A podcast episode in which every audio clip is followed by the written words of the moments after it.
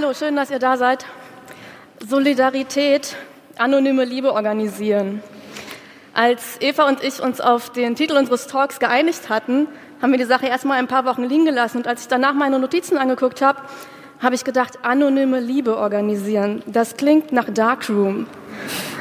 Und ähm, ist es nicht eigentlich genau das, was wir meinen?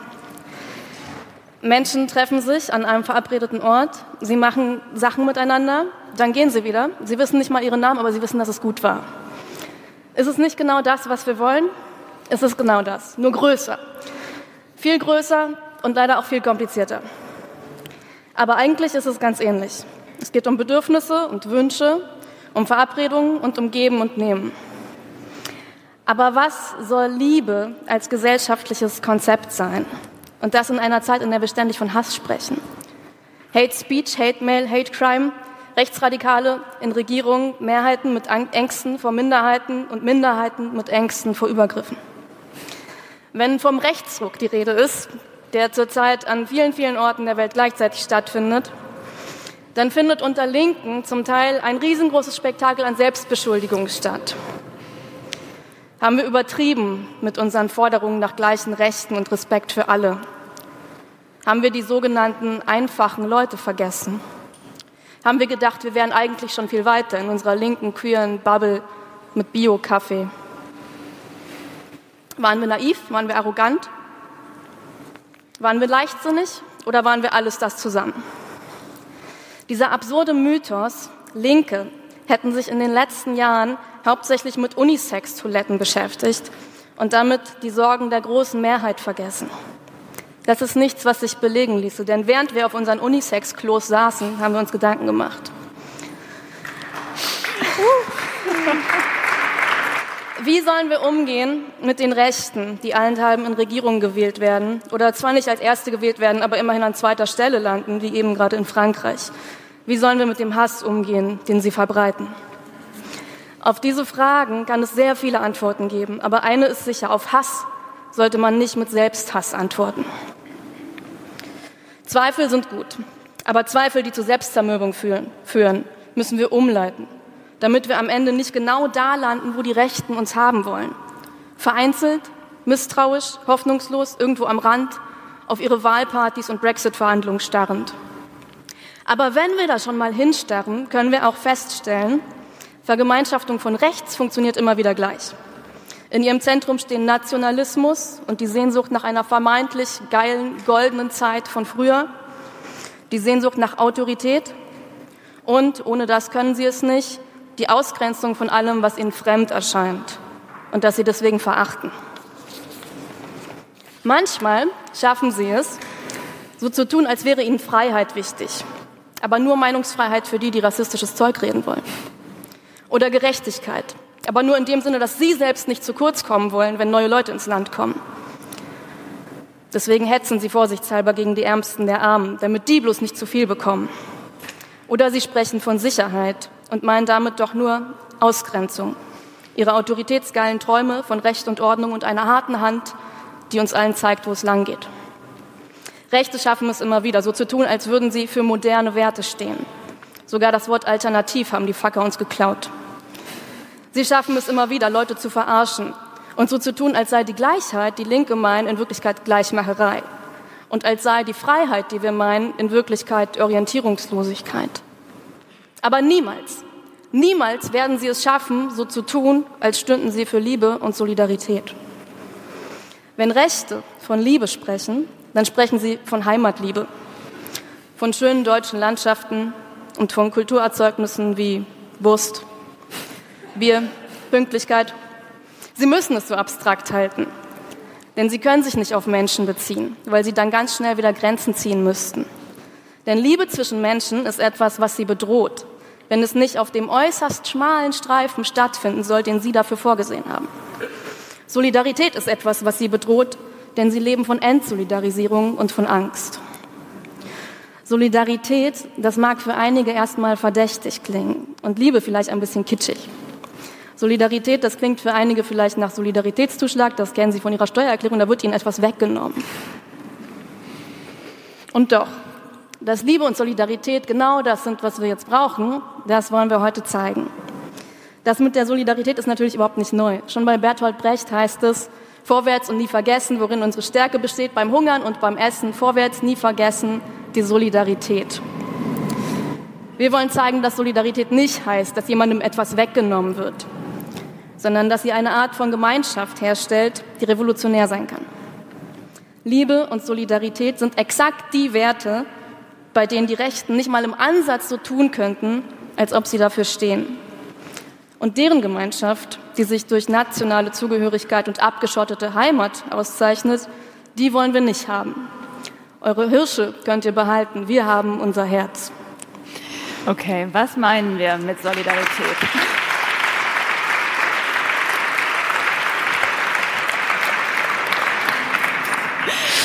Was meinen wir nun mit Solidarität? Zum Glück brauchen wir das nicht neu erfinden. Tatsächlich ist die Sache eigentlich die Kernidee aller linken Strömungen. Marxismus, Anarchismus, Feminismus. Aber weil Linke normalerweise besser darin sind, ihre Unterschiede und Uneinigkeiten auszupacken, lohnt sich eine kleine Erinnerungstour. Im Anarchismus heißt die anonyme Liebe gegenseitige Hilfe. Anarchistinnen gehen davon aus, dass es das älteste Prinzip der Menschheit ist, sogar das, was uns erst zum Mensch werden lässt. Wenn wir uns nicht vorstellen können, was andere brauchen, dann hätten wir nie mit dem Sprechen angefangen. Dazu muss ich mir nämlich vorstellen können, dass ihr euch auch was vorstellen könnt. Das wird übrigens auch in neuerer Evolutionsbiologie wieder vertreten. Peter Kropotkin hat im Anarchismus schon Ende des 19. Jahrhunderts ganz ausführlich über das Prinzip der gegenseitigen Hilfe geschrieben. Er versteht gegenseitige Hilfe als eine spontane Neigung, zusammenzuarbeiten und sich auszuhelfen. Das Spontane ist wichtig, weil Kropotkin nicht davon ausgeht, dass man erst lange darüber nachdenkt, was man davon hat, irgendwo mitzuhelfen. Solidarität ist sozusagen eine direkte Reaktion auf unsere Wahrnehmung der Welt darauf, dass wir uns vorstellen können, was jemand anders gerade nützt oder einfach was in einer Situation gut wäre. Kropotkin nannte die gegenseitige Hilfe ein Prinzip, weil er nicht so naiv war zu glauben, dass Menschen immer oder von Natur aus nett wären. Sie können sich entscheiden, ob sie kooperieren oder konkurrieren wollen, miteinander oder gegeneinander. Oft genug ist das keine Entscheidung, die wir mit unserem Herz oder unserem Gewissen allein ausmachen. Je nachdem, wie die Gesellschaft eingerichtet ist insgesamt, wird das eine oder das andere Prinzip bestärkt. Dass besonders die kapitalistischen Gesellschaften das Prinzip der Solidarität ruinieren, das hat Karl Marx bis ins letzte Detail ausbuchstabiert. Das ist übrigens auch ein wichtiger Aspekt, wenn man verstehen will, warum gerade jetzt und auch gerade in den 1930ern der Rechtspopulismus so gut funktioniert. Er wuchert auf einem Gebiet, in dem der Kapitalismus bereits allen solidarischen Keimen das Wasser abgegraben hat. Wo es sich sowieso schon anfühlt, als ob Knappheit und Wettkampf herrschen würde, da wird es auch mit der Weitherzigkeit schwieriger. Recht fordert, dass wir Solidarität auch im Hungern als Stärke ansehen sollen. Wer glaubt, dass Liebe endlich ist wie ein Stück Kuchen, dem fällt das schwer. Der kommt tatsächlich schnell auf die Idee, dass man andere Esser vom Tisch wegschubsen sollte. Marx dagegen setzt mit seinem entscheidenden Grundgedanken tiefer an. Für ihn sind wir mehr als bloß Esser. Er glaubt nicht nur, wie man immer sprichwörtlich wiederholt, dass wir die ganze Bäckerei haben könnten. Er denkt auch, dass jeder, und zwar wirklich jede von uns, zur Bäckerin taucht, taugt. Mehr Leute würden also auch einfach mehr und sogar raffiniertere Kuchen backen. Was aber hat jetzt Solidarität mit dem Kuchenbacken zu tun? Marx unterscheidet bekanntermaßen zwischen entfremdeter und unentfremdeter Arbeit. Damit ist mehr gemeint, als dass es in kommunistischen Bäckereien irgendwie kuscheliger sein soll. Unentfremdete Arbeit unterscheidet sich nach Marx von entfremdeter Arbeit weil sie eine andere Beziehungsweise ist. Man rackert nicht, um Geld zum Überleben zu haben und produziert dabei Zeug, das andere vielleicht kaufen können. Das gerade ist Entfremdung. Nein, man arbeitet direkt in Bezug auf die Bedürfnisse der anderen. Weil ich weiß, dass jemand Kuchen braucht und sich darüber freut, backe ich. Marx denkt, dass das ein extrem tolles Gefühl ist, für die Bedürfnisse anderer zu produzieren und zu wissen, dass sich in ihrer Tätigkeit auch meine Bedürfnisse als Ziel wiederfinden. Man könnte jetzt denken, damit ist so eine Art Altruismus-Kick gemeint. Aber der Witz ist gerade, dass diese Art der Arbeit uns jenseits von Egoismus und Altruismus befördern soll. Etwas für die Bedürfnisse anderer machen zu können, also Kuchen backen, Software programmieren, Vorträge halten, Häuser bauen, vermittelt ein Gefühl von Verwirklichung meiner Kräfte und von sinnvoller Tätigkeit. Es ist so gut, dass man mehr davon will. Bedürfnisse erfüllen können, so stellt Marx sich das vor, wird dann selbst zum Bedürfnis. Kein Unterschied mehr zwischen Geben und Nehmen. Das klingt utopisch. Aber eigentlich kennen wir das schon. Kuchen backen, Liebe machen. Wenn Marx denkt, dass unentfremdete Arbeit wie Kuchen backen und Liebe machen funktioniert, dann haben Feministinnen natürlich schon lange darauf hingewiesen, dass diese Sachen eben vor allem auch Arbeit sind. Und zwar leider nicht nur kapitalistisch entfremdete, sondern auch sexistisch verdorbene. In der feministischen Diskussion kommt dabei immer wieder der Begriff der Fürsorgearbeit auf, der der gegenseitigen Hilfe erstmal ziemlich verwandt ist. Aber Margarete sagt gleich mehr dazu, wie die Sache mit der Gegenseitigkeit da schiefgehen kann. Der entscheidende Ausgangspunkt ist trotzdem erstmal darauf aufmerksam zu machen, dass Frauen in der Gesellschaft ganz viele Sachen übernehmen müssen, die nicht so richtig als Arbeit oder als Politik oder als Ethik zählen, ohne die aber überhaupt nichts funktionieren würde. Bevor irgendwer arbeiten kann, muss er gefüttert und bemuttert werden. Politik hält man nur aus, wenn man sich irgendwo davon ausruhen kann.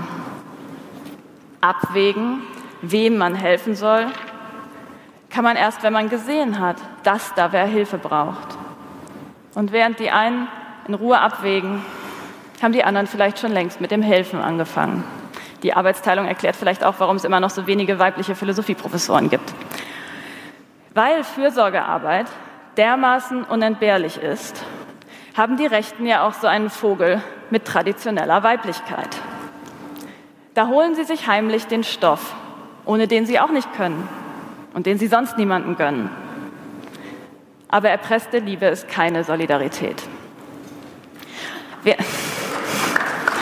Während feministische Politik alle Hände damit voll zu tun hat, zu ändern, dass diese Fürsorglichkeit immer an den Frauen hängen bleibt, erklärt feministische Philosophie, dass Fürsorgetätigkeiten die eigentliche Grundlage der Gesellschaft ist.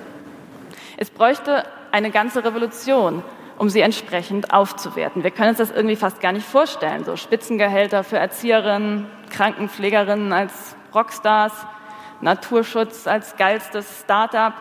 So in etwa ließe sich aus dem unsichtbaren Bodensatz der Solidarität die Zukunft lesen. Das klingt alles sehr gut und man könnte fast sagen, fangen wir direkt an. Aber es gibt ein paar Probleme. Nicht allein, dass wir, die wir jetzt hier sind, nicht einfach darüber verfügen können, wer demnächst Spitzengehälter kriegt. Es ist alles noch viel grundsätzlicher schwierig. Wenn wir Liebe und Fürsorgetätigkeiten als gesellschaftliche Prinzipien installieren wollen, müssen wir fragen, was genau wollen wir hier vergrößern? Wenn bestimmte Tätigkeiten, wie Eva gerade gesagt hat, gesellschaftlich gar nicht so besonders anerkannt sind oder für selbstverständlich gehalten werden, was vielleicht noch schlimmer ist. Welchen Anteil und welche Variante von Liebe und Fürsorge wollen wir vergrößern? Man kann Liebe niemandem vorschreiben, da wird es sehr schnell gruselig. Gib der Tante doch ein Küsschen.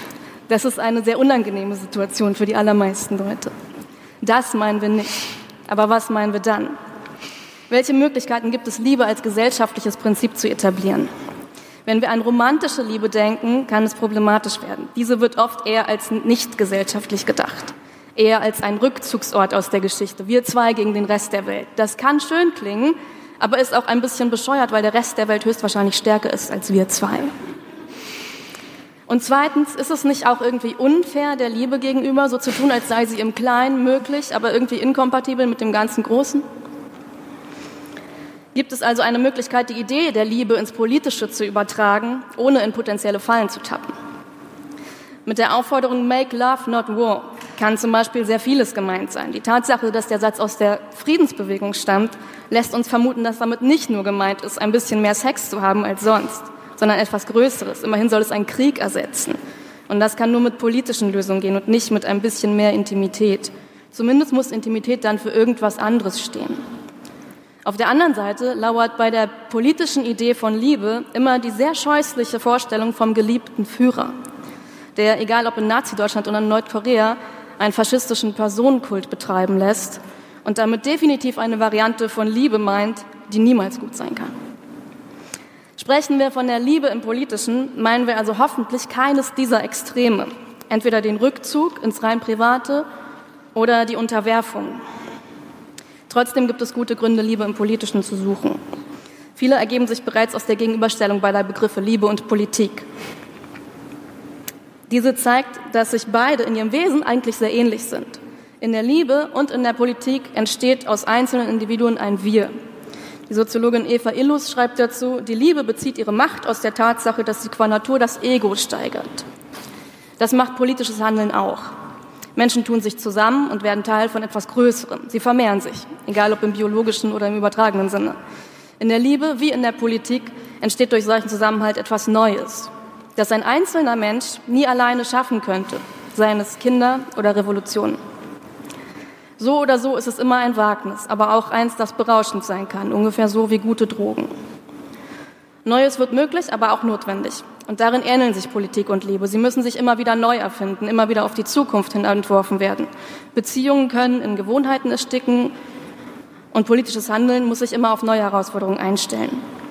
Und weder für die Liebe noch für die Politik gibt es eine schicksalshafte Form, in der sich alles fügt, sobald wir einander gefunden haben. Wenn wir uns gefunden haben, dann geht es erst richtig los. Aber wie alles, was helfen kann, kann auch die Liebe Risiken und Nebenwirkungen haben. Gerade weil sie so schön ist, müssen wir aufpassen, was sich unter dem Etikett der Liebe in unsere Vorstellung reingeschmuggelt hat. Denn es ist nicht immer klar, was Liebe eigentlich sein soll. Nicht mal zwischen zwei Menschen ist das klar. Leonard Cohen singt in einem seiner Lieder, Well, I live here with a woman and a child. The situation makes me kind of nervous. Yes, I rise up from her arms. She says, I guess you call this love. I call it service. Liebe als Serviceleistung, das scheint ein bisschen absurd. Aber wenn wir genauer hinsehen, ist es ein Gedanke, an den sich viele längst gewöhnt haben. Die Aufgaben, die in heterosexuellen Beziehungen von Frauen übernommen werden, normalerweise, sind die sogenannten reproduktiven Tätigkeiten und emotionale Arbeit. Das ist erstens das gesamte Feld von Hausarbeit, Kinderbetreuung, Pflege von Angehörigen. Und da hat in Deutschland, das hat kürzlich wieder eine Studie der äh, Hans-Böckler-Stiftung gezeigt, da leisten Frauen in diesen Bereichen 60 Prozent mehr unbezahlte Arbeit als Männer. Das kann nicht das sein, was wir einfach nur vergrößern wollen. Mit emotionaler Arbeit ist zweitens der gesamte Bereich des Drüberredens gemeint. Sich einfühlen, nachfragen, Probleme ansprechen, Konflikte lösen. Natürlich tun Männer das auch. Aber wenn es darum geht, von wem es traditionell erwartet wird, dann landen wir sehr schnell bei der Frau als gute Seele des Hauses, die zufällig keine Hobbys hat. Im schlimmsten Fall funktioniert Liebe dann so, dass Frauen sie herstellen und Männer sie essen. Das mag hart wirken, das so zu sagen, weil Liebe doch eigentlich etwas Verschmelzendes sein soll, wo man nicht genau auseinanderfummeln will, wer jetzt was gemacht hat. Aber nur weil es sich bei Arbeit aus Liebe um etwas handelt, das Frauen und generell Menschen manchmal auch gerne tun, haben wir es trotzdem mit Aufgaben zu tun, die von Kapitalismus, Staat und Patriarchat so gewollt sind.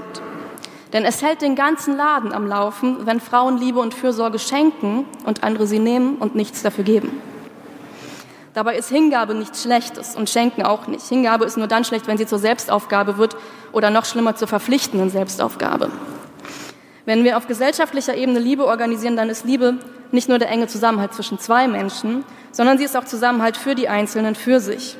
Was wir damit nicht meinen, ist eine riesige Orgie von Gruppenkuscheln, wie wenn die Teletubbies Tabby schmusen machen. Wir meinen eine anonyme Form von Liebe, die niemanden, wirklich niemanden dazu zwingt, mit mehr Leuten zu tun zu haben, als er oder sie möchte. Denn wir reden von Bedürfnisorientierung und das Bedürfnis, auch mal nichts mit Menschen zu tun zu haben, ist sehr vielen Leuten sehr wichtig. Das müssen wir euch wahrscheinlich nicht erklären. Nerds kennen das und Nicht-Nerds kennen das auch.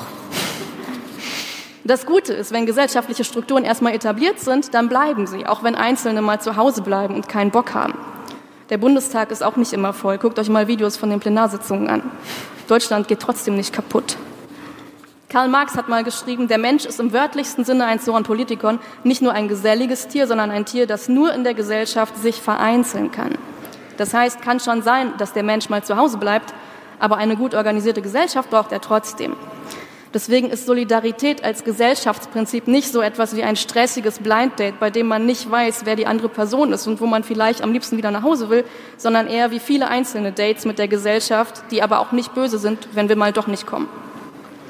Oder um endlich mal aus diesem Beziehungsbild rauszukommen, es ist so wie Wichteln, ohne Namen, aber so, dass alle Geschenke geil sind. Kein Schrottwichteln. Solidarität ist geiles Wichteln. Das ist noch etwas abstrakt. Aber genau diese Form von Solidarität als anonyme Liebe führt uns mitten ins Revolutionäre. Wie das gehen soll, können wir anhand von einem Zitat von Rosa Luxemburg sehen. Rücksichtslose revolutionäre Tatkraft, so schreibt sie, und weitherzigste Menschlichkeit. Dies allein ist der wahre Odem des Sozialismus. Eine Welt muss umgestürzt werden, aber jede Träne, die geflossen ist, obwohl sie abgewischt werden könnte, ist eine Anklage. Und zu wichtigem Tun und ein zu wichtigem Tun eilender Mensch, der aus roher Unachtsamkeit einen Wurm zertritt, begeht ein Verbrechen. Das heißt, Solidarität ist eine Form von Zusammenhalt, die nicht duldet, dass auf dem Weg zu gemeinsamen Zielen sinnlos gelitten wird. Sie hat radikale Ziele, aber nicht auf Kosten derer, um die es geht. Solidarität ist hier das Bindeglied, das beide Ebenen verknüpft. Die Tatkraft, wie bei Rosa Luxemburg, die großen Ideen und Utopien und die Menschlichkeit, in dem Sinne, dass es um die Bedürfnisse derer geht, von denen wir sprechen, im Hier und Jetzt mit allen ihren Unterschiedlichkeiten und auch mit ihren Widersprüchen. Okay, aber was sollen wir jetzt genau tun? Wie können wir uns verabreden, um anonyme Liebe zu organisieren? Welche Formen kann das annehmen? Gibt es schon Beispiele? die mehr sind als nur der Bodensatz, den der Kapitalismus braucht und ständig aufsaugt? Zum Glück gibt es Wikipedia. Und manche wirklich freie Open-Source-Software. Die wird jetzt schon bedürfnisorientiert produziert. Ich stelle mir manchmal vor, wie es wäre, wenn alle durch die Welt gingen und so wie sie jetzt Pokémons fangen, suchten sie dann nach Möglichkeiten zu solidarischer Kooperation keine Ahnung, kann vielleicht mal jemand eine App entwickeln. Wo immer ein Problem ins Visier kommt, wird gemeinsam eine Idee entwickelt, mit welcher Infrastruktur und welchen Ressourcen sich die Sache lösen ließe. Ganz kleine, ganz alltägliche Probleme, so CO2-Ausstoß, Nazi-Demos, leerstehende Häuser, Gen-Mais, No-Go-Areas, Grenzen, Google, das braucht doch niemand. Das kann man doch alles anders organisieren. Die Linke ist immer dann besonders effektiv, wenn es ihr zumindest gelingt, sich selbst solidarisch zu organisieren. Ein grandioses Beispiel bedürfnisorientierter Politik ist das Black Panther Breakfast Program. Parallel zu ihrem militanten Kampf haben die Bürgerrechtsaktivisten 1969, ausgehend von Oakland, Kalifornien, in US-amerikanischen Großstädten selbst organisierte Kantinen eingerichtet, in denen Kinder aus ärmeren schwarzen Familien ihre erste Tagesmahlzeit bekamen. Und zwar 10.000, jeden Morgen. Das entspricht ungefähr einer Idee, die schon Kropotkin hatte, dazu, wie man effizienter und gerechter Hausarbeit in größeren Zusammenhängen neu organisieren kann. Gerechter war nicht zuletzt, dass bei den Panthers vor allem die Männer das Frühstück gemacht haben. Im politischen Alltag heißt Solidarität oft, dass man sich auf die Seite derer stellt, die unter Unrecht leiden. Aus aktuellem Anlass zum Beispiel auf die Seite derer, die in der Türkei im Knast sitzen, so wie Margaretes Freund und Kollege Dennis Yücel. Etwas an dieser Form der Solidarität ist sehr traurig. Caroline Imke hat bewegend über die Diskrepanz geschrieben, in Deutschland den türkischen Wetterbericht zu checken und dabei zu wissen, dass jemand, den man kennt, in einer ungeheizten Zelle sitzt. Gerade deshalb ist es so wichtig, nicht aus dem Blick zu verlieren, dass Solidarität nicht nur Parteilichkeit ist. Man ist nicht einfach nur auf derselben Seite. Solidarität ist auch ein Organisationsprinzip. Man zeigt, dass die Seite, auf der man ist, die bessere ist, dass man sich hier anders aufeinander bezieht, etwa, dass einem das Frieren der anderen auch etwas angeht. Ein weiteres Vorbild dafür, wie sich eine Bewegung selbst nach dem Muster der Solidarität organisieren kann, bietet die Bezugsgruppenstruktur bei ACT UP.